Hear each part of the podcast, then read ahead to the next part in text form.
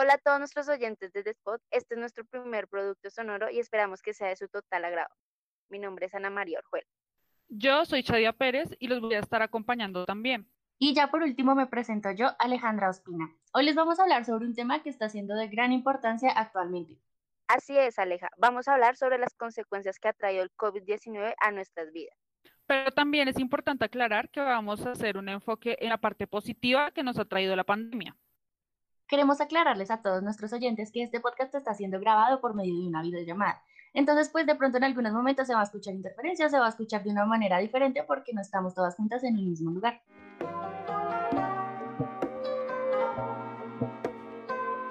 Comencemos por recordar que el 31 de diciembre del 2019, la Organización Mundial de la Salud fue notificada sobre un nuevo brote de un virus que surgió en Wuhan, China y realmente nadie se imaginaba que desde ese momento tuvimos que afrontar un cambio que no teníamos previsto en lo más mínimo. Exactamente. Es que cuando empezó a esparcirse desde China a otros lados del mundo, los cambios que ha generado son innumerables.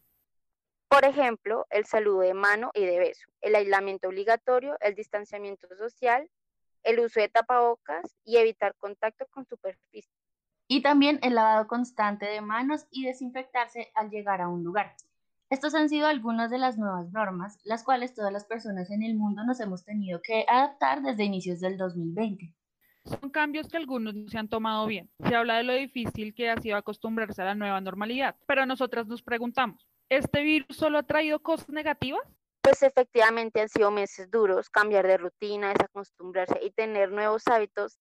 Sin embargo, es una temporada en la que las personas han tenido que aprender a vivir dentro o fuera del confinamiento, se han replanteado la forma en la que han llevado sus actividades diarias. Las familias han tenido que pasar juntas 24/7 y las personas que deben salir a trabajar tuvieron que acomodarse a nuevos y estrictos hábitos de higiene. Y justo ahora es el momento para tomar conciencia sobre cada acto que puede afectarnos a nivel personal o a otros. La conciencia es una de las principales cualidades que ha aflorado en la piel de las familias en países como el nuestro. Aunque muchas sean imprudentes, el temor de dañar los seres queridos ha estado presente en cada pensamiento de muchas de las personas con las que convivimos. Aunque aparte del dolor por apartarse, ha estado presente también la necesidad innata de preservar la vida. Esto ha hecho que muchos tomen herramientas diferentes para poder comunicarse y no perder el rastro de sus seres queridos. Sí, y asimismo, como las familias tuvieron que adaptarse, la educación y el trabajo se han tenido que reinventar.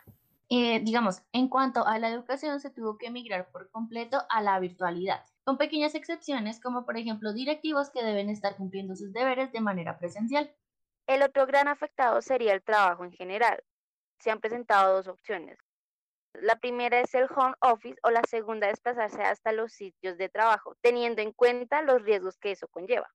Ambas situaciones pudieron ser estresantes, pero a su vez llamaron a la autonomía, ya las personas no podían tomar transporte público en grandes manadas, sino por el contrario, debe existir una distancia. Y aunque el virus ha traído varios cambios que han afectado tanto en el ámbito personal como en el profesional, no todo ha sido negativo. Y es hora de reinventarnos lo que conocíamos como normalidad. No se puede negar que el COVID-19 obligó a la humanidad a tener cambios y empezar a llevar una vida diferente. El virus llegó y nadie estaba preparado para lo que actualmente se vive pero los cambios no tienen que ser negativos. Esto significa transformación. En resumen, sí es todo un reto que afrontar y sabemos lo difícil que es ser positivos en medio de esta situación tan compleja. Pero también queremos recomendarles que por su salud mental y física hay que hacer una pausa, respirar profundo y reconectarse con sus hobbies favoritos. Sí, una solución puede ser una llamada por teléfono o una videollamada con amigos o familiares, buscar videos de recetas caseras y pasar un buen momento en la cocina o también alejarse de ver tantas noticias negativas y ver una película, leer un libro o un cómic.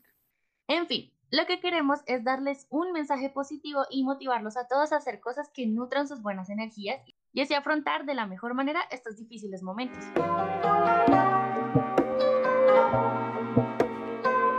Este ha sido el primer producto sonoro de Depop. Queremos que nos comenten si fue de ayuda, estaremos muy pendientes de todas sus sugerencias. Muchas gracias a todos por quedarse hasta el final y esto ha sido todo por hoy. Pero recuerden, lávense las manos, salgan a lo necesario y cumplan las medidas de bioseguridad. Hasta la próxima.